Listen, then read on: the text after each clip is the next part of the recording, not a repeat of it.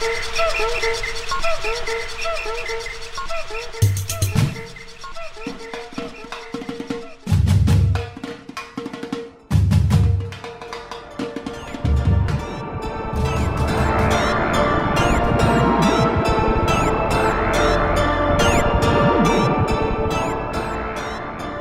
Meu nome é Natália Salazar. E eu sou Renata Schmidt. E esse é o Patramada Criminal 2023. Yeah, yeah! Direto do futuro, pra gente estar gravando em Direto 2022. do futuro.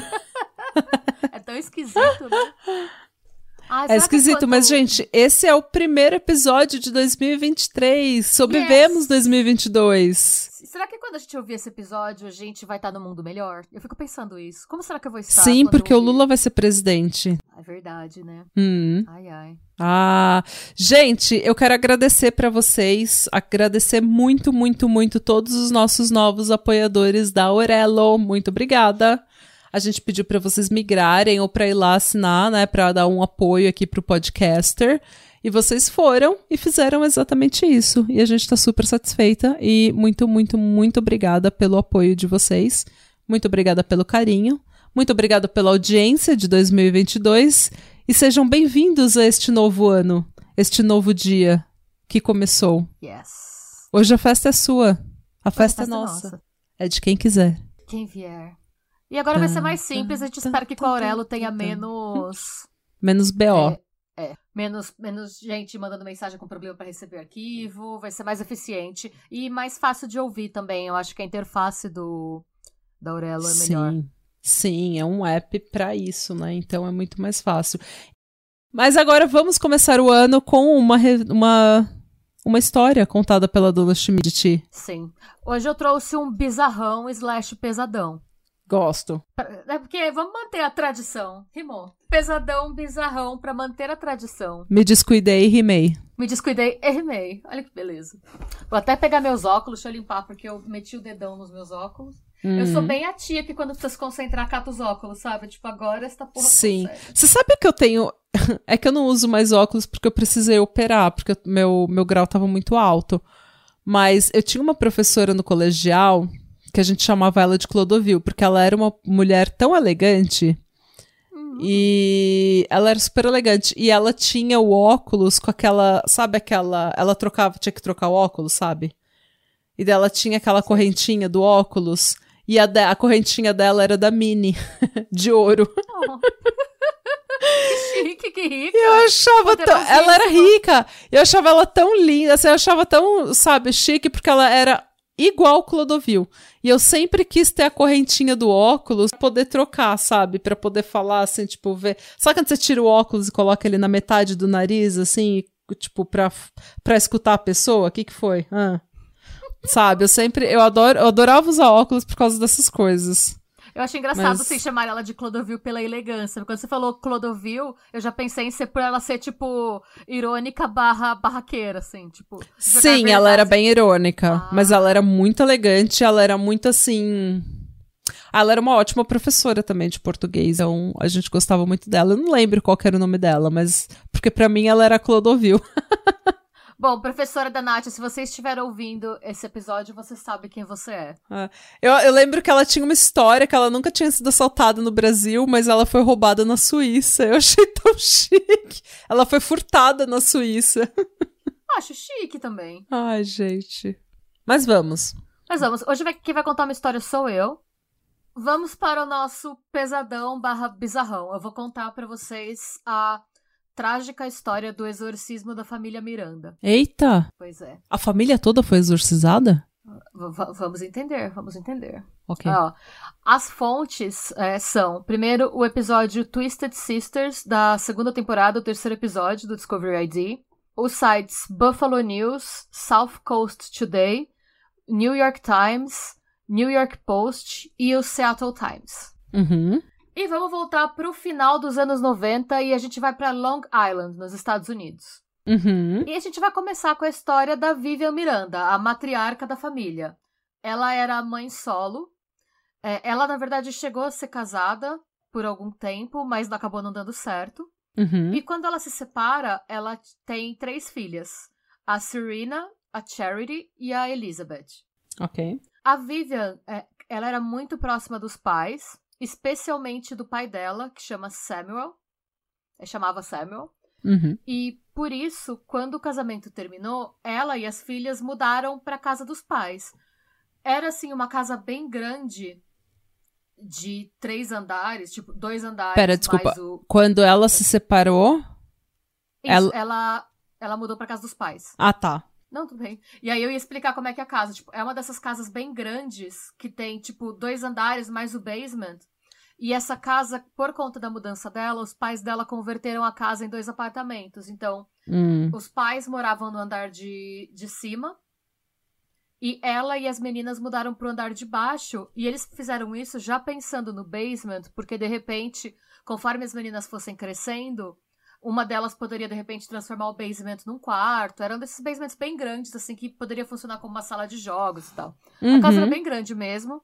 E acabou dando muito certo, porque todos eles meio que tinham independência. Acabaram virando dois apartamentos separados mesmo. Uhum. No andar de cima ficavam o, o Samuel e a esposa dele. Eles tinham um apartamento de dois quartos pra eles, né? Dois quartos, cozinha, sala, banheiro, tudo. E as meninas, mais a Vivian embaixo, tinham um apartamento de quatro quartos, porque cada uma tinha seu quarto, mais o basement. Então era uma casa gigante. Tá. A Vivian era considerada uma mãe cool, porque ela era muito nova. Aham. Se não me engano, ela teve a Serena, a Serena é, quando ela tinha, tipo, 16 anos, alguma coisa assim. Nossa, um bebê. E vocês vão ver pelas fotos que a gente vai postar que é uma família muito bonita. Elas são Uhum. bem parecidas, elas são essas pessoas que elas são. Elas têm os cabelos bem escuros, mas elas são branquinhas. E elas são bem altas e bem magras, assim. Hum. E todas muito parecidas, de verdade. Você vê foto delas e parece que são todas irmãs. Uhum. E a Vivian, por conta disso, né? A Vivian era a mãe super jovem, descolada, que gostava de coisas diferentonas e esotéricas, tipo. Ela gostava de jogar tarô em casa pras meninas, de cristais, incensos, essas coisas, sabe? Tá. E todo mundo conta, principalmente, né, no. A no mãe episódio- gratiluz. é, a mãe Grati... ela é muito a mãe gratiluz, assim, real oficial, ela é a mãe gratiluz, que como ela tinha, como ela era muito jovem, Hum. é, ela era meio que o que as amigas das, das três irmãs descrevem é que era uma vibe meio Gilmore Girls, assim. Tá. Obviamente, Gilmore Girls aconteceu depois dessa, dessa história acontecer, mas o documentário da Discovery foi gravado nos anos 2010.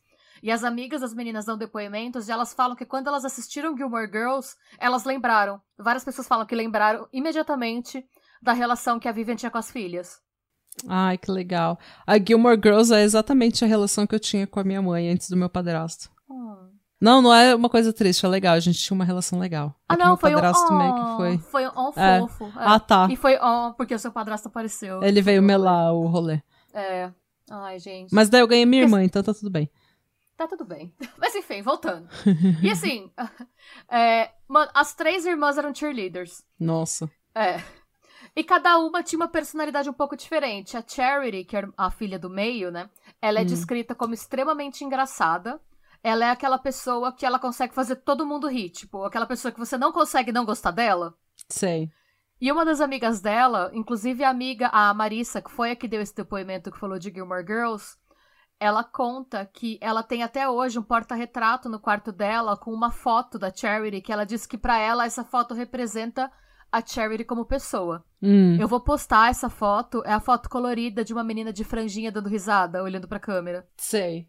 É. Tem, tem uma foto. Dá pra ver a personalidade dela. Tem uma foto da Marissa que tá contando isso, da- das risadas dela e tal, segurando essa foto também. Hum. Todas essas fotos a gente vai postar, tá, gente? No nosso, no nosso Insta. A Serena. A Serena é a- dessas fotos de anuário, você vai ver aqui, não tem franja. Parece, a Serena parece uma modelo. Parece mesmo. A Serena, que eu coloquei no meu roteiro, que é lindíssima. é, ela é menos, tipo, palhacitos que a Charity. Mas Aham. falam que ela era, ela era. Sabe aquela pessoa que eu sempre quis ser, nunca consegui. Mas aquela pessoa que ela é amigável, mas que ela passa uma serenidade, assim? É, que não, é a gente não é esse tipo de Não. pessoa, a gente passa atenção. a gente passa. Essa pessoa é uma pessoa amigável, mas ela. She's a lot. É, exatamente. É. É, é, é, o meu oposto, assim. Eles falam que ela era aquela pessoa que ela era amigável, tipo, não era uma pessoa que. Porque tem gente que é sereno, que tem aquela, aquela pegada de distanciamento, sabe? Que você não tem coragem de. Tipo, tem gente que é meio Megan Fox. Eu não, eu não consigo. Eu não sei se eu seria amiga da Megan Fox. Ela tem cara de ser uma pessoa que, tipo. Que não quer ser sua amiga. É, eu não gosto não da vibe dela. Eu acho a vibe dela meio errada. É, eu acho. Não, até, sei lá, eu, eu não sei se eu seria amiga dela. Ela, tem gente que tem essa vibe. Falam que não era o caso da Serena. Falam que ela era muito amigável, mas que ela era um pouco mais séria. Hum. Mas, mas na e... dela, né? Mais introvertida. Mas dela, isso. E extremamente focada. Falam que a Serena era o tipo de pessoa que você olhava e você convivia e você tinha certeza que ela ia ser extremamente bem sucedida na vida, independente da, do caminho que ela quisesse, sabe? Tá. Seria a pessoa que se fizesse faculdade ia ser tipo. ia se formar suma com laude e tomar conta de, tipo, virar vice-presidente de uma empresa. Se ela não quisesse estudar, ela ia, tipo, abrir um negócio e, tipo, ser bem sucedida. É aquela pessoa que, sabe quando você nem se preocupa, tipo, que os professores não se preocupavam muito com ela porque sabiam que ela ia dar certo? Sim. E a Elizabeth, que é a mais nova, ela era conhecida por ser uma pessoa extremamente energética. Ela estudava, né, no colegial. Ela era cheerleader, ela treinava. E ela trabalhava em uma lanchonete por meio período de segunda a sexta e período integral de fim de semana. Ok. Ou seja, ela era e uma pessoa ela... extremamente esforçada. E hiperativa, e falam que ela dava conta de fazer tudo isso sem perder o bom humor, como eu não sei. Ela não ficava cansada, talvez por ser jovem. Ah, gente, os. Essa juventude eu nunca tive, então. ah, não, eu era assim quando eu era mais nova, hoje não mais. Hoje, quando eu paro pra pensar no meu ritmo, há tipo 10 anos atrás, eu não sei como eu aguentava, de verdade. A gente é. Mas bom. Vamos. É, tem dois fatores principais que causaram uma mudança fatal na vida da família Miranda. Hum. O primeiro, e esse primeiro parece mega inofensivo, mas é aquele lance de pequenas coisas colocarem para girar as engrenagens da vida e ter um resultado desastroso no fim, sabe? O, hum. o tal do efeito borboleta. Sim. Esse fator é que a Vivian conseguiu um emprego numa loja esotérica da cidade. Ok. Assim, a Vivian sempre. É o que eu falei, parece totalmente inofensivo e aleatório, né? As filhas foram ficando mais velhas, ela percebeu que as filhas não precisavam mais tanto dela lá em casa. E ela decidiu que ela precisava, a família precisava de mais dinheiro, então ela pensou, olha, tá todo mundo já, tipo, se formando, barra entrando no colegial tal, tá na hora de eu trabalhar. Uhum. Como ela sempre tinha sido New Age, ela se deu super bem na entrevista e foi contratada meio que na hora. Sim. Mas uma coisa que. Que mudança que isso ocasionou nela? Cara, eu odiava, Vivian. é que, sei lá, eu, eu, não tenho nada contra essa galera, essa galera gratiluz, né? Tipo, eu, mano, se eu tivesse problema com gente gratiluz, eu não tinha sobrevivido à faculdade. é, você fez humanas na USP, né? Então. Gente, é, não, não tem como, gente. Tipo, eu, a, o meu curso ainda era mais de boa, assim, mas a gente tava, tipo, de frente pra Fefeleste, né? Tipo, era hum. a, a gratiluz, vibes. Mesmo a galera de jornalismo e teatro era mais gratiluz, mas enfim. I digress, né? Voltando. Uhum. É, ela sempre tinha sido New Age, né? Tanto que foi por isso que ela conseguiu a vaga. Mas vamos lembrar que a gente estava nos anos 90, não tinha internet. Uhum. Então, trabalhar na loja esotérica meio que deu acesso para ela a um tipo de material que ela nunca tinha tido acesso antes. Ah. E boa parte do tempo dela, como a loja. Essas lojas esotéricas não costumam ser muito movimentadas, né, gente? É. Então, é, para o bem ou para o mal, acontece. Assim, ela é, tinha muito tinha tempo, ela começou a estudar o esoterismo. É, ela começou a, a entrar, a ler mais. E, eu, e a, gente, eu quero deixar claro que não tem nenhum. Pro, assim, isso per se, esse fator per se, não tem nenhum problema. Uhum. O, mas o que que isso ocasionou? A mãe dela, que chama Emma, era uma mulher extremamente católica devota. E a mãe dela não gostava da. Pra, sabe que essas pessoas que acham que tudo é coisa do capiroto? Sei. É, gente, porque quando a gente faz piada com o povo gratiluz, a gente não quer, tipo, estigmatizar. Estigmatizar? Estigmatizar. A gente não quer estigmatizar as pessoas que gostam de esoterismo ou desse tipo de coisa como, ai, o hippie, ou ai, o do demônio, ai, a pessoa bruxa. Não, a gente tá fazendo piada mesmo, mas a gente sabe que tem realmente esse povo que, né, tudo é bruxaria, é Wicca, é bruxaria, é coisa do diabo, é magia negra. é, é. É, então, é isso. E por conta dela estudar, começar a se interessar mais, estudar essas coisas, é, a mãe dela começou a ficar pistola e pra mãe dela era tudo do capeta. Hum. E então elas estavam sempre brigando. Era assim, é, como os pais dela moravam no andar de cima, sempre que a mãe dela ia sair de casa, ela tinha que passar pelo apartamento da, da Vivian. Ah.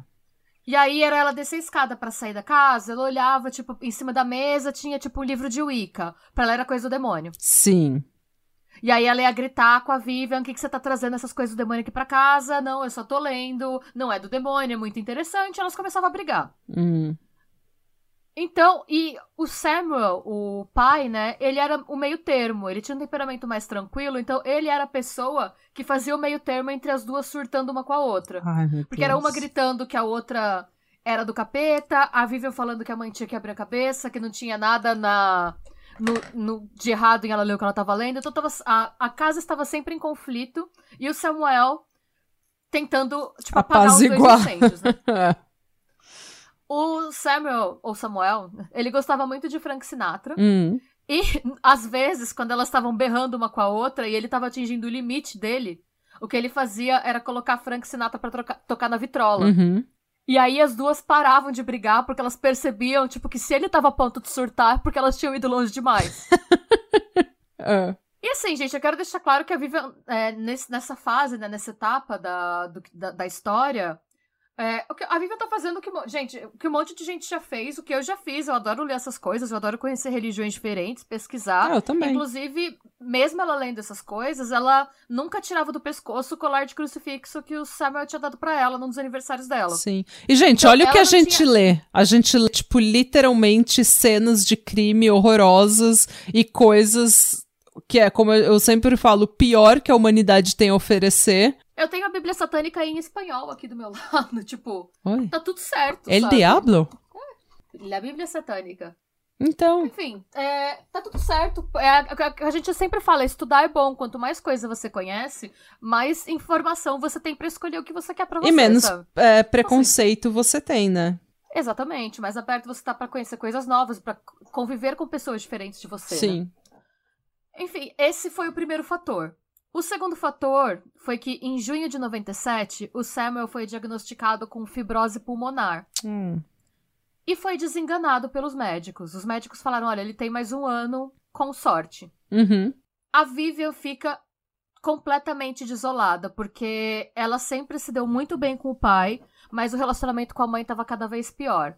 Claro. E é, ela começa a entrar numa paranoia de que se o Samuel morrer, ela e as filhas vão ser expulsas de casa. Hum. Por conta das tretas, da espiritualidade dela e tal. E junta tudo isso, né? Junta a situação de estresse constante, a- o medo de perder o pai, o medo de perder a casa. E aí ela decide que se a medicina não é capaz de ajudar, ela vai buscar uma cura na religião. Ai, meu Deus, pronto. A partir daí, ela começa a dedicar todo o tempo livre dela pra cuidar do pai e pra estudar formas espirituais que podem fazer o pai dela melhorar. No começo, ela começa, ela procura respostas no tarô e nos livros que ela pegou da loja. E assim, o que eu quero deixar bem claro pra ninguém falar, porque, gente, eu de novo, eu leio muito sobre essas coisas, eu gosto dessas coisas. Eu tenho os cristal em casa, tenho os óleos essencial, tenho os incenso. Eu, eu, eu tenho meu lado meio gratiluz também, né? E tá Uhum. tudo certo, até aí tá tudo certo, mas qual que é o problema? O problema é que quando. E a gente já falou isso em outros casos, tanto aqui no pod como no YouTube, é que quando a gente tá fragilizado, aparecem os tais predadores espirituais, né, gente? Sim. Então, assim, é. E a- abuso aquela- espiritual é uma coisa real que acontece e a gente precisa ficar de olho em abuso espiritual. Exatamente. E com a Vivian não foi diferente, tá? Hum. Um belo dia entra na loja esotérica uma suposta bruxa cristã. Ai, meu Deus, a Catiluz. Ah. É, uma catiluz da vida. A gente não sabe o nome dessa mulher até hoje, porque o nome dela foi tirado do, do Alpha David. Eu, eu- o Alpha David tá na internet, se alguém quiser ver, eu dei uma passada de olho. Eu não pus nas fontes, porque eu não usei muito, mas enfim. É, não citam o nome dela. Mas assim, gente, é aquilo. Se você. Do jeito que a Vivian tava e os- o peso que ela tava, qualquer pessoa que olhasse pra cara dela ia saber que ela não tava bem. Hum. Essa tal bruxa entrou na loja, viu que ela devia estar com uma cara preocupada, uma cara, tipo, tensa, Uhum. e falou que estava sentindo que a energia dela estava negra, e aí ela já estava sugestionando. Ela, ela tava, como ela estava desesperada por uma resposta e por uma solução, ela escutou o que ela queria ouvir e ela decidiu acreditar, sabe? Sei. E aí essa bruxa cristã disse que podia ensinar mais sobre o tarô e colocar ela em contato com alguns grupos que realizavam leituras de tarô em conjunto. E aí isso vai curar não- o pai dela de onde? Pois é, boa pergunta. E o que, que o tarô tem a ver com o cristianismo e com a bruxa cristã? Eu não sei. Eu nunca ouvi Eu nem falar nem- numa bruxa cristã, gente. Eu não sei. Eu não sei nem se essa mulher não viu o crucifixo no pescoço dela e não jogou essa. Total, total. É, essa sou eu especulando. A Vivian se jogou de corpo e alma nesse grupo e acabou convencendo a Serena, a Serena, que tinha acabado de se formar no colegial, a participar dos encontros com ela. Hum. E, E, a avó é- gostou disso? Pois é, né? E com o te... obviamente não. Hum. E com o tempo, elas convenceram a Elizabeth a frequentar as reuniões também. A Charity, muito embora ela ainda fosse muito próxima da família, ela não é, ela não tinha esse lado espiritual que a Vivian, a Serena e a Elizabeth tinham. Uhum. Ela tinha acabado de conseguir um emprego como o da Elizabeth, só que em vez de ser numa lanchonete era numa pizzaria. Uhum. E ela, ela tava estudando, ela tinha é, treino de líder de torcida, tinha passeio com as amigas, tinha trabalho. Ela falou, gente, sem tempo, irmãs, sabe? Não, não vou. Total. e a Vivian, por outro lado, foi ficando cada vez mais obcecada. No nível de que ela andava pela rua procurando sinais, porque a bruxa falava que ela tinha que ler os sinais. Procurando sinais de que o pai dela ia ter uma recuperação milagrosa. Ai, Então, por exemplo, se ela Deus. via um corvo voando, ela achava que o corvo era um sinal. É, se ela via um, um pássaro, tipo um pássaro diferente, era outro tipo de sinal. Então, tudo, é, se ela tava passando e se ela via um, um disco do Frank Sinatra numa loja de disco, era um sinal. Ah. É, esse é o problema de, de você. O, o meu problema com esse tipo de coisa é igual o problema que eu tenho com signo, com esse tipo de coisa, com astrologia. Que. é- Ou com qualquer religião, na verdade, com qualquer crença. Que é você se. Você coloca aquilo na sua cabeça. Ou alguém coloca aquilo na sua cabeça, e daí o seu cérebro, que não gosta de ter informações aleatórias, ele vai englobar aquela informação, aquela aquela aquele fato, ele vai englobar em outras coisas e fazer conexões com outras coisas que você conhece, que você sabe. E daí você vai ver isso em absolutamente tudo. E você vai começar a mudar a sua realidade porque você trabalhar para mudar a sua realidade baseado em absolutamente nada, baseado em algo que não existe. Mas enfim, esse é, é- é o momento militância Não, é ateia. é, militância ateia é um saco, mas é, é- é- gente, tipo, você, se você coloca uma semente no seu cérebro, uma sementinha ali na sua cabeça, aquilo vai ficar cozinhando e você vai começar a ver aquilo. Ó, aí eu quero abrir, assim, um- uma ressalva, porque em todas as fontes que eu vi, eles falam que ela chega a se interessar por santeria. Santeria, na verdade, é, é uma religião de, de matiz africana que foi trazida para Cuba Uhum.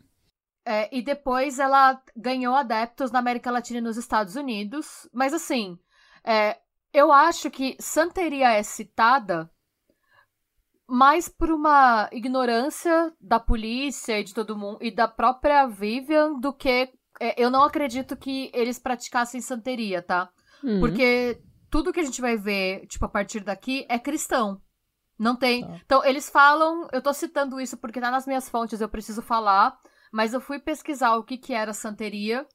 E no que vai acontecer aqui não tem nenhum elemento de religião africana. Hum. Mas, isso né, vem da aquele- ignorância, a, a ignorância branca, na verdade, né? Porque Sim. é igual quando a gente fala de algum crime brasileiro, alguma coisa brasileira, e daí tem um um trabalho, algum, algum elemento do candomblé. E daí a gente não sabe explicar porque a gente não é educada nesse tipo de, de religião. Então, a Sim. pessoa branca, a pessoa. E isso, eu tô falando da pessoa branca porque isso normalmente tem cor, né? A pessoa branca, a pessoa católica, a pessoa cristã, a pessoa padrãozinha. Ela não, não sabe, daí você fala, ah, santeria é a mesma coisa que voodoo, é a mesma coisa que macumba, que é a mesma coisa que candomblé. Coloca todas essas religiões e todas as vertentes dessas religiões e todas essas, essas milhares de culturas e raças, coloca numa panela só, iguala aquilo ao diabo e pronto. Porque se não é cristão, é, é o quê? É do diabo. É. Então, Sabe, é, é, é pura ignorância. É, é, meio. É pânico satânico. É, é muito isso. Eles ficam falando de santeria, santeria, santeria. Eu não vi nada de matriz africana, porque todo mundo que eles entrevistam, e no documentário da Discovery, principalmente, eles entrevistam algumas pessoas da comunidade lá e tal. Hum. As pessoas falam, ah, eu ouvi dizer que foi por causa de santeria. Mas não tem nada de santeria no que vai acontecer aqui. Não tem. não tem não tem nada, gente. Então é aquilo que você falou, é a pura ignorância branca. É, mesmo. porque daí coloca, ah, ela lia tarô. Ah, tarô é coisa de gente de bruxa, coisa de Wicca. Wicca é o quê? É voodoo, é macumba, é candomblé, é tudo a mesma é, coisa, é, sabe? É, é tudo igual ao diabo e porque não é a Bíblia, não é cristão, não é branco. Exatamente. É. Enfim, eventual... eu só citei aqui porque senão é capaz de alguém falar que tinha santeria no meio. Citam, não, tem que citar não, as não é fontes, é real. Tá certo. É, tem que citar porque tá nas fontes, sim. É. E aí, eventualmente, num desses encontros de leitura de tarô, ela é apresentada a uma segunda bruxa, bruxa entre aspas, né, wink wink, que se auto-intitulava Raven. ok. Ela se autodenomina uma bruxa da natureza. Ai, e aí, Deus. a Vivian comenta com a Raven que tá é, angustiada com esses sinais que ela tá recebendo, que ela acha que tá recebendo. E a Raven oferece a Vivian a chance de ser sua discípula e promete ensinar ela a interpretar os sinais enviados pela natureza. Gente, é total a Catiluz. É, obviamente que ela teve que pagar, né, pra, pra aprender. Sim. Ela aceita. Sempre um bom sinal quando você tem que aprender pagando. É, pois é. E aí, pouco tempo depois, né, que elas começam essa relação de mestre e discípulo, a Raven vai na casa da família Miranda. Hum. E ela vira pra Vivian. E isso, gente, é bizarro, porque isso é assim. É tanto caso Kate Luz. Ela fala pra Vivian que a mãe dela, a Emma, é uma bruxa do mal. Tá. E que o motivo pelo qual o pai dela tá morrendo é que a mãe dela jogou um feitiço nele. Tá. Uhum. Nele, nela e nas filhas. E ela acredita. E aí eu lembrei, porque quando a gente fala do caso da, da Luz, ela fala exatamente isso para convencer a Desiree a sair da Alemanha. Seu marido é um bruxo do mal e jogou uma magia negra em você. É exatamente a mesma fala. Sim. E repare, né? Magia negra é sempre. Magia negra. É, é. Pois é. Eu tô citando, gente, é, é verbatim, tá? É. é. a, ela que falou isso, mas não, fui, não sou eu que tô falando. Sim, a gente tá reproduzindo só. É. Tanto que no meu roteiro está um feitiço. Tá. Enfim, a Vivi acredita, procura a Serena e a Elizabeth e fala. E elas, a Serena e a Elizabeth já estão, né? É, tá rolando aí uma, um delírio compartilhado. Uhum. Elas acreditam que realmente a Emma é uma bruxa do mal que tá enfeitiçando todo mundo. Elas tentam convencer a Charity que isso é verdade. A Charity tem mais o que fazer. Ela deixa claro que as, ela acha que as três não estão bem da cabeça que tá rolando um golpe e a Charity vai trabalhar e vai seguir com a vida dela. Ela fala, de novo, sem tempo, irmãs. Uhum. Certíssima que. Que a... Pois é. O que, que a Vivian, a Serena e a Elizabeth decidem fazer? Elas decidem invadir a casa da Emma e do Samuel enquanto eles estão numa consulta médica pro Samuel para procurar indícios de bruxaria. E, de novo, a, é, a Emma é extremamente católica e a família Miranda, eles têm é, ascendentes, né, que são latinos. Então, sabe uhum. aquele catolicismo bem cheio de santo? Sim. Com aquele Jesus sofrido na cruz? Uhum. E aí elas chegam, elas entram no apartamento e elas veem num dos quartos da casa uma cruz gigante com Jesus sofrido e várias estátuas de santo. Uhum. E elas começam a... Aí, olha a ignorância, né? É uma... É, tá cheia de santo. Ela deve praticar santeria. Gente. Saints Santeria, em inglês, né? Sim. E Ela aí, é mundo... a mulher católica. Sim. Tem um altar católico, assim. Se alguém quiser assistir o documentário do Discovery, tem a cena da a filmagem que a polícia faz dentro da casa. É um altar católico, não tem nada diferente no altar. É o altarzinho do, da cruz, com o terço, sabe? Sim. Não tem nada de. E aí elas falam: olha, isso é um sinal de bruxaria. E aí, em outro cômodo da casa, é, elas veem uma. A, a Emma tinha uma casa de boneca vintage, dessas grandes de madeira, Sei. sabe? E aí a Vivian cismou que a casa estava sendo usada pela Emma como um boneco de voodoo pra colocar feitiço nelas. Tipo, sério. What the fuck? Ai, gente, a, a branquitude tá, tá difícil de ignorar. Pois é. E como se não bastasse. O- é- é- não é só branquitude, é uma coisa anti-latina, sabe? Porque isso é tão. Pra É. gente que é latina, é uma coisa tão típica, sabe? A voca com o santo, com as imagens católicas, Jesus sofrido, as casas de boneca, porque toda avó gosta de uma boneca. Toda avó latina tem umas bonecas, já percebeu? Tem Uma boneca de porcelana. Sim, toda avó latina tem essas coisas, sabe? E os negocinhos de crochê no altar. E aí eu fico pensando, se eu sou essa Emma, tipo, a pessoa tá na minha casa, ela invadiu, ela tá morando de favor. Aí ela pega e invade a minha parte da casa pra procurar sinal de bruxaria e mexe nas minhas bonecas. Eu ficar puta. Exatamente. E pra elas, o objetivo da Emma era qual? Trazer a Charity como aliada, porque a Charity era a única que não estava convencida que aquilo era real. Gente, é. É uma masturbação cerebral, uma punhetagem de cérebro, sabe? Exatamente, Sim. Uma punhetagem de cérebro, meu Deus. Aí, em nove... isso a gente tá entre 87 e 88, né? É, é, 97 e 98, desculpa. E em novembro de 97, perto do Dia de Ação de Graças, a Charity ficou doente, com bastante febre. Hum.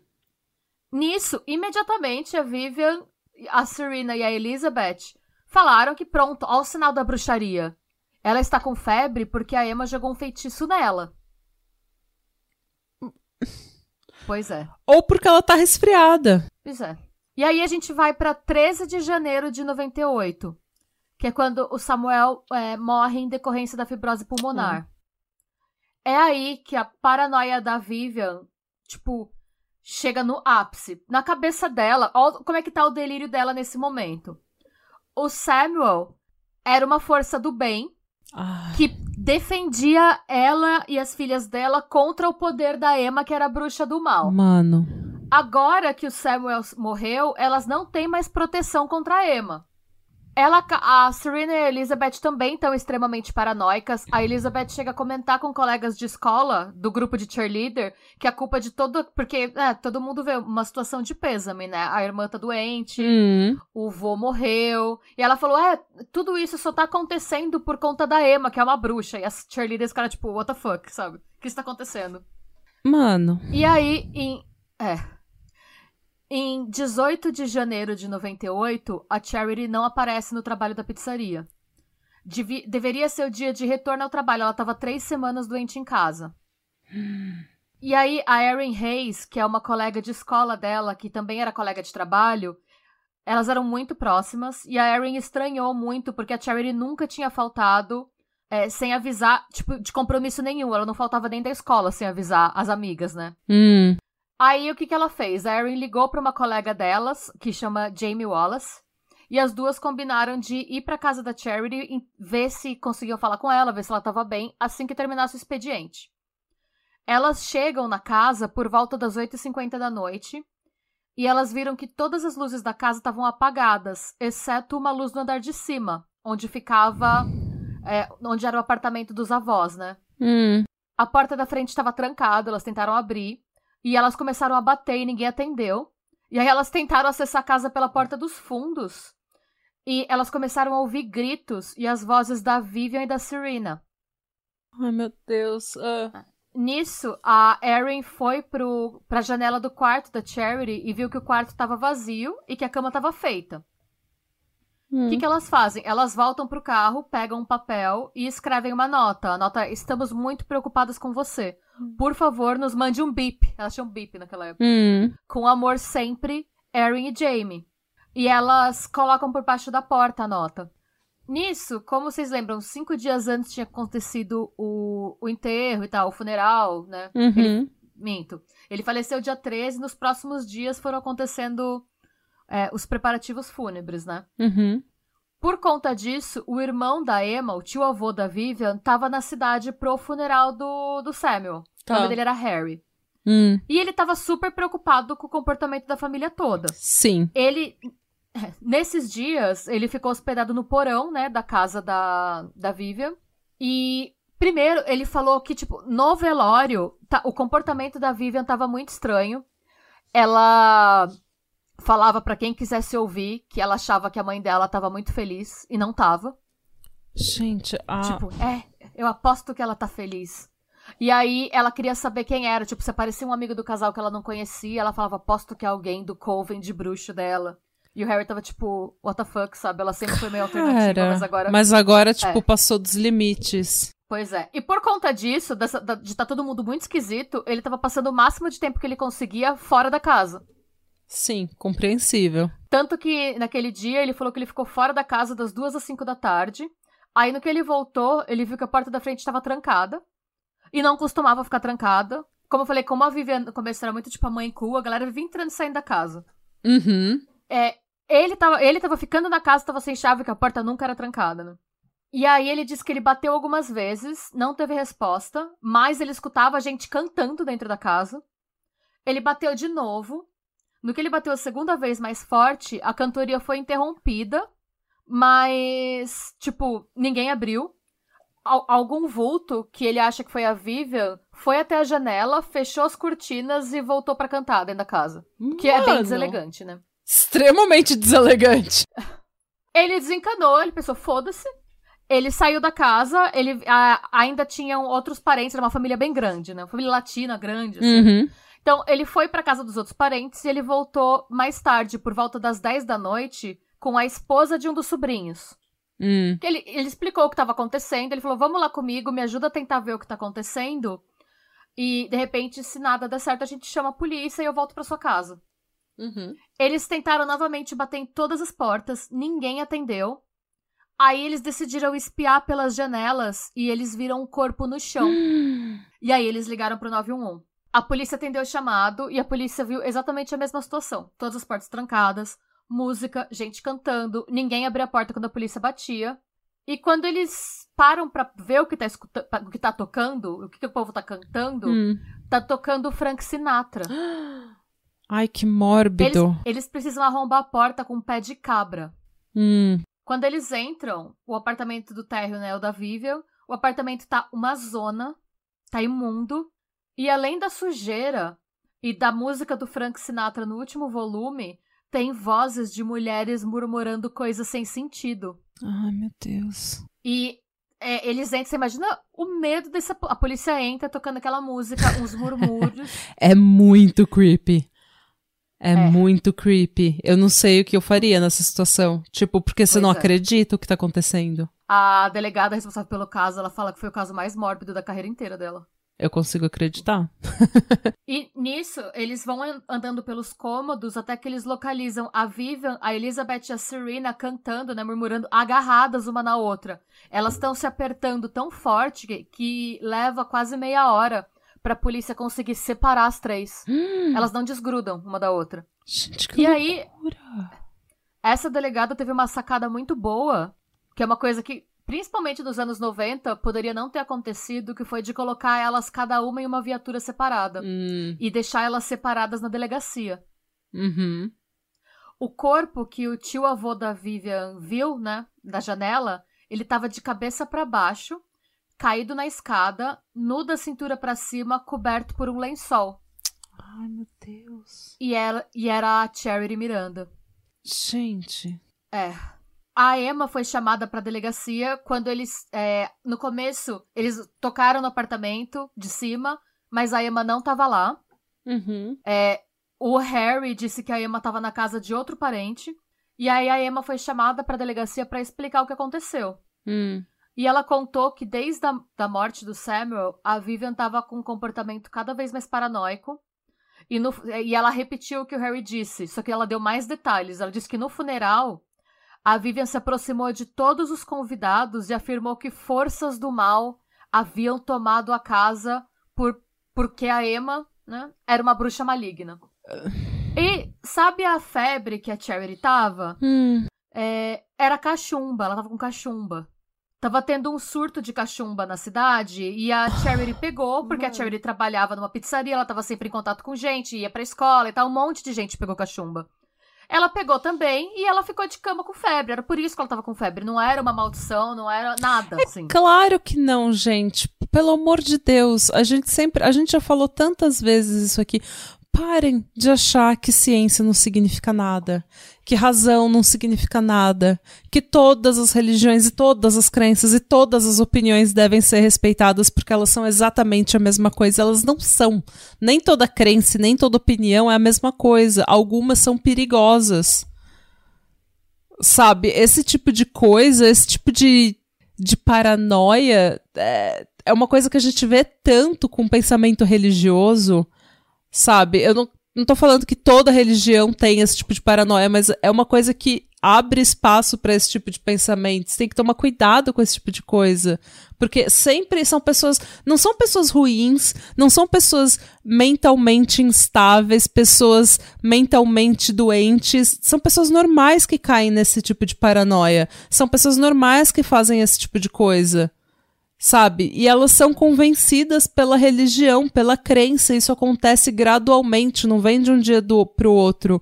Então, sim, a gente tem que questionar e ser um pouco mais, sabe? É, pragmática, sei lá qual é a palavra que eu preciso usar aqui, mas é, tipo, a gente tem que ser um pouco mais seletiva com a crença que a gente tem, com a, o que a gente resolve acreditar, porque você começa a acreditar em tudo, você começa a ver tudo sendo do além, Nada tem. Não existe limite se você acredita em tudo, sabe? Se você tem. Enfim, tô puta já. Desculpa. Não, mas é. é Esse tipo é, de coisa, é... sabe, desperta militância até em mim. Porque é uma coisa que, meu. É porque a gente acabou de fazer o caso também no YouTube de mais um exorcismo, sabe? Uma crendice, uma coisa que não, não tem cabimento. Sim que aquilo é uma religião normal, é uma crença comum que todos devem respeitar, são pessoas comuns, pessoas normais, e daí ah, desenvolve, sei lá, aquilo evolui para algo completamente insídico. Insídico? Essa é a palavra em português? Eu nem lembro. Insidious. Insidious, eu não sei. Acho que é insídico em português, mas sabe uma coisa? Enfim. Mas, obviamente, a Natália do passado estava errada. A palavra correta é insidioso, algo que parece benigno, mas na verdade é maligno, perigoso, grave. Desculpa, eu fico puta. é, tá tudo bem. É, e aí, é, tipo, nesse, a, a Charity tava com cachumba, e não tem o que fazer quando a pessoa tá com cachumba, né, gente? É você, tipo, descansar, é, tipo, é, administrador o melhor uhum. possível e esperar passar, né, basicamente. Mas a Emma tava preocupada porque a Vivian parecia que tava meio que negligenciando a Charity. Eu acho que a Vivian tava tão focada em achar, ach, em achar que era um, um feitiço que em vez dela cuidar da filha, ela ficava pesquisando, tipo. Sim. As maluquices dela, sabe? E em determinado momento, a Emma desceu do apartamento dela para checar como é que tava a febre da Charity, o que que a Charity, como é que ela tava. E nisso, quando ela tá no quarto da Charity, vendo a temperatura, vendo, é, tentando dar uma água, ela escutou a Vivian falando pra Serena e pra Elizabeth: a gente vai acabar com essa situação e vai ser hoje. E o que que a Emma achou? Ela vai me matar. Uhum. Nisso, ela ligou pro filho mais velho dela, explicou que estava temendo pela própria vida e fugiu para casa dele. Certíssimo. Ela disse que ela ficou com uma culpa absurda porque ela nunca imaginou que a situação com a qual elas iam lidar seria charity. Uhum. Nisso, é, a Elizabeth deu uma declaração de quatro páginas para a polícia que foi parcialmente publicada pelo New York Times no dia 21 de janeiro de 1998, alguns dias depois delas serem levadas para a delegacia. E aí eu traduzi alguns trechos que explicam basicamente o que aconteceu aquele dia. Nos últimos meses, Charity perdeu sua força de vontade e ficou deprimida. Ela havia sido consumida por um demônio que entrava e saía dela. Minha mãe, Serena e eu estávamos orando em voz alta para tentar expulsar o demônio do corpo de Charity. Ela disse à nossa mãe: Dói, tire isso. Mas o tire isso que ela dizia é porque ela tava com cachumba e ela tava com os calombos embaixo do queixo. Hum. E porque ela tava com uma febre tão alta que ela tava, tipo, ela não tava conseguindo se comunicar direito. Imagina o que, que é, você tá queimando de febre, Claro, com uma papada gigantesca, e tão te tirando da cama pra tentar te exorcizar. claro. E aí ela continua, né? A Elizabeth. Mamãe disse a ela que ela não ia deixar isso levá-la, ou seja, o demônio. Mamãe disse: Sinto muito, meninas, mas isso não é Charity. Ele a dominou. E nisso, a Elizabeth disse que a mãe falou pra elas que ia tentar matar o demônio sufocando a Charity. Só que ela não conseguiu. Porque a Charity, mesmo estando com febre, é- era forte Uhum. e ela lutou pra sair. Uhum. E aí, como os travesseiros não funcionaram, ela disse que a mãe dela cobriu a cabeça da Charity com um saco plástico. Ela falou: Mamãe colocou a sacola na cabeça de Charity com o cobertor na sacola. Serena estava segurando o corpo de Charity porque ela estava lutando. Minha mãe me disse para sair e eu fui para o quarto dela. Então a Serena ficou um tempo. é, A Serena não, desculpa. A Elizabeth ficou um tempo fechada no quarto Hum. e só ouvindo. Uhum. Tipo, desse momento, ela não Tá. participou. Quando cheguei à sala, vi Charity deitada no chão de bruços. Minha mãe me disse para não olhar para Charity, mas eu olhei e sabia que ela estava morta. Serena estava andando de um lado para o outro. Mamãe disse para não ficar triste, porque aquilo não era Charity. Me disse para não me apegar ao corpo. E aí ela disse que depois que a Charity morreu, ela, a mãe e a Serena deram as mãos e ouviram uma gravação do Frank Sinatra, que era a favorita do avô. E elas também oraram por Charity e leram versículos do Apocalipse da Bíblia. Mano. E aí elas moveram o corpo para a escada, para a entrada do apartamento da Emma, como uma oferenda para Emma. Na cabeça da Vivian, ela estava oferecendo o demônio para bruxa.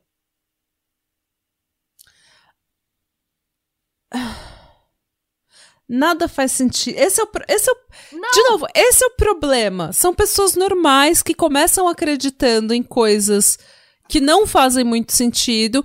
E daí, quando você começa acreditando em coisas que não fazem muito sentido, tudo é possível. Porque daí o que que, tá, o que que te para de acreditar em unicórnios mal- malignos controlados pelo diabo? Tipo, é- é- nada, nada é, é- é- Nada. nada é limite, não existe mais limite. E daí você pode fazer qualquer, você pode criar uma fantasia dentro da sua cabeça, o que o nosso cérebro é extremamente bom em fazer. E você pode criar uma fantasia e tudo faz sentido, você justifica qualquer coisa. É, t- depois de é, é, essa primeira, esse primeiro é, depoimento que a Elizabeth deu foi poucos dias depois do que aconteceu.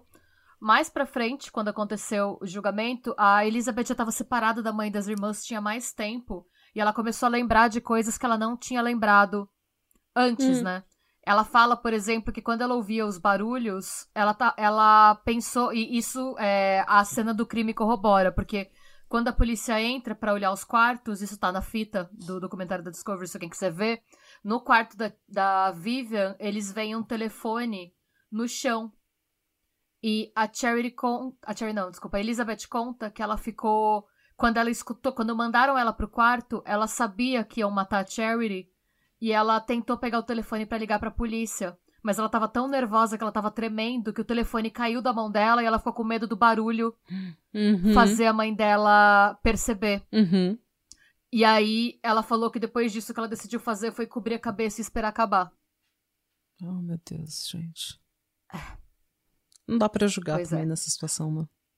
Não, não, ela tinha. Ela tinha acabado de entrar, ela era super É. nova, ela tinha acabado de entrar no colegial. Tipo, Não tem o que fazer. A, ela não foi. A Elizabeth não foi julgada porque ela não participou do, do assassinato. Ela foi mandada pro quarto. A Vivian e a Serena foram julgadas separadamente. E cada uma foi acusada de assassinato em segundo Uhum. grau. É, o juiz, o nome dele é Daniel Loglin, e a- ele ordenou que a Serena fosse mantida sob fiança de 750 mil dólares. E a Vivian não pôde pagar fiança, ela teve que aguardar presa. E ela teve que passar por um exame psiquiátrico em preparação para uma audiência de competência, que eles chamam, né?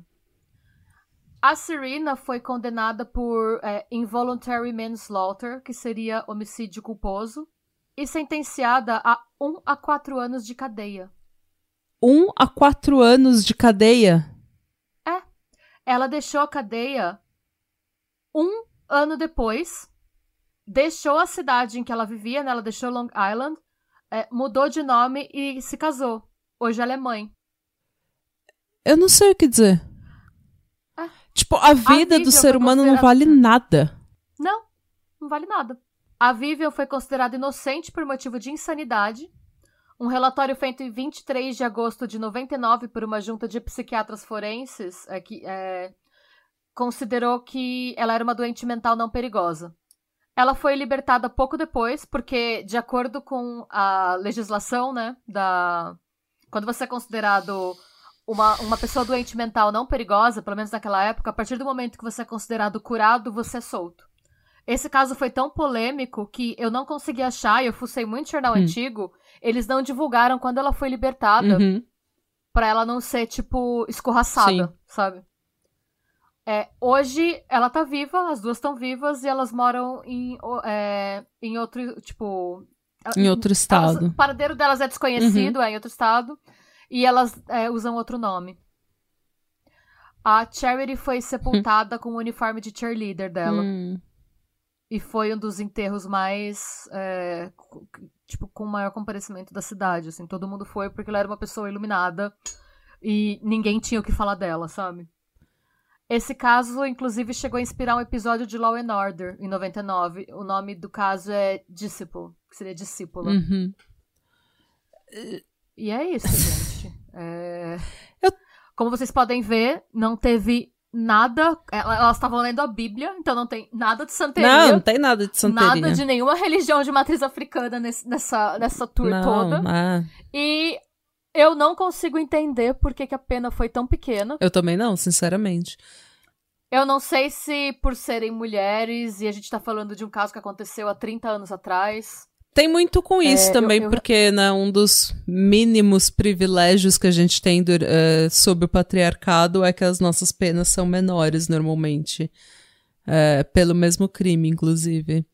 O que é uma, é uma vantagem pífia, porque não, não equilibra a justiça, a balança da justiça de forma nenhuma pro nosso lado, não, não faz a menor diferença de nenhuma mulher. é, mas é, é, é. Provavelmente por ser mulher é. teve isso, por, provavelmente por ser jovem, provavelmente por ser branca, por bonitas. bonita, é. classe média. É. E assim, é, esse é um caso em que uma pessoa que tinha potencial e um futuro foi morta absolutamente, por absolutamente nada. nada. É, e o valor por dela, assim como ser humano, ela não recebeu justiça nenhuma. O valor dela como ser humano foi um ano de prisão. Ah, by the way, a Elizabeth cresceu, né, obviamente, e ela não tem contato com nenhuma das duas, nem com a mãe, nem com a hum. só pra... Esqueci de falar dela. Pelo menos uma se livrou aí. É, dessa, dessa vibe. Mas aí, gente, ó, comece o ano com essa. Feliz ano novo! Feliz ano 2023, novo, ano novo, desgraça e tragédias novas. E vem muito mais tragédia por aí. É, galera. mas vocês já sabem disso, porque vocês vieram aqui para escutar isso mesmo. muito bem contado, como sempre. Eu, eu, eu, eu tenho uma, uma. Eu fico tão puta com esse tipo de coisa. É uma coisa que eu não pude declarar no YouTube porque por causa do tempo e por causa de toda toda a plataforma do YouTube ser tão diferente, né, do da plataforma do podcast. No podcast a gente tem muito mais liberdade para falar o que a gente quer, sem censura nenhuma. No YouTube, divulga o caso para o povo saber o que que é. É, no YouTube, no dia 25, né, a gente fez o caso sobre o Christy Bamo, que foi uma pessoa que sofreu um exorcismo por Kindoki, que é, entre aspas, uma feitiçaria, uma. É, um, um, tipo de feitiçaria, um tipo de bruxaria associado a espíritos ruins. E é, eu tenho, eu tenho esse. Porque, tipo, por eu ser ateia eu fui durante muito tempo aquela ateia militante chata que hoje em dia eu tento real não ser. E eu tento real não colocar todas as religiões no mesmo balaio e é, e ser uma pessoa escrota com pessoas religiosas ou pessoas que têm algum tipo de crença. Mas toda vez que eu ouço esse tipo de coisa, é, o ateísmo milita, sabe? Porque, tipo, se você acredita em tudo, não existe limite para o que você vai acreditar, sabe? E daí as suas ações vão. As suas ações no mundo real vão ter consequências reais e afetar a vida real de pessoas reais e tudo isso baseado numa fantasia ou em algo que você acredita, algo que. E eu não quero desrespeitar a crença de ninguém, mas eu acho que a gente tem que ser muito cuidadosa com isso, porque a gente tem esse negócio de, ah, religião não se discute. Mas eu acho que a gente tem que discutir religião sim, porque a gente tem muito crime que é cometido em nome da religião. E daí você fala, ah, mas é a pessoa, não é a religião, tudo bem, mas não é bem assim. A, a, o contexto né, eh, social e econômico importa. E a religião está incluída nesse contexto. Eu acho que a gente tem que tomar cuidado com certas religiões e o que a gente acredita. Mas enfim, me descuidei e ateia militei. a revolta é. A gente, qualquer extremismo é, é extremamente problemático. Qualquer fanatismo, qualquer. É, não interessa no que você acredita. Se você está sendo incitado pelo pelo seu líder religioso a aceitar sem pesquisar, sem se informar, sem discutir, ah. sem questionar. e eu acho que qualquer errada. crença que você tenha, seja por causa de uma esquizofrenia ou por causa de alguma outra doença mental ou, ou doença, ou seja por uma religião, se você tem qualquer tipo de crença que não, eu devia matar essa pessoa, eu devia exorcizar essa pessoa, eu devia fazer alguma coisa. De repente, tipo, tira uma soneca, respira. Come alguma coisa, pede um, pede um lanche gostoso. Come alguma coisa, sabe? Come um sneakers, de repente você com tá fome. só com a larica, com fome, sabe? Conversa com alguém, conversa com alguém que não seja da sua religião, que não seja do seu grupo, sabe? Conversa com uma outra pessoa, vê o que que ela acha. Fala com alguém que você confia, olha, tô tendo uns pensamentos assim, assim, assado, o que que você acha? Só para verificar, porque às vezes a gente tem que, tem que desconfiar da gente mesmo. Sempre é sempre bom. bom. Ai, gente, sei lá. Eu quero chorar. É isso. E não exorciza ninguém, basicamente. É, essa é a lição que fica é. nesses. fica a lição. Você não é qualificado para exorcizar ninguém. Então, sempre que você achar que você é, e se você por um acaso for qualificado para exorcizar alguém pela sua religião, manda pra gente uma mensagem, a gente faz uma collab. Isso, fala com a gente. É, e eu, eu falei aqui várias coisas sobre a religião, se alguém quiser mandar mensagem e, é, e abrir um debate, eu tô super aberta para participar desse debate. Eu não tô pensando em desrespeitar ninguém, gente. É só realmente que esse tipo de caso tira o meu a minha tira esperança a nossa paz, de verdade, às tira vezes. Nossa paz, né? Tira a nossa paz de verdade, sabe? Mas é isso, gente. Sejam bons e busquem conhecimento e adeus. eu fiquei esperando é, você falar busquem conhecimento e você só falou, é tipo. É que pra mim parecia que tinha travado. Eu, achei, eu pensei, será que ela falou e tá com delay e eu não eu vou falar e vai cortar? Aí eu esperei um pouquinho. Mas é isso, gente. Adeus. Tchau.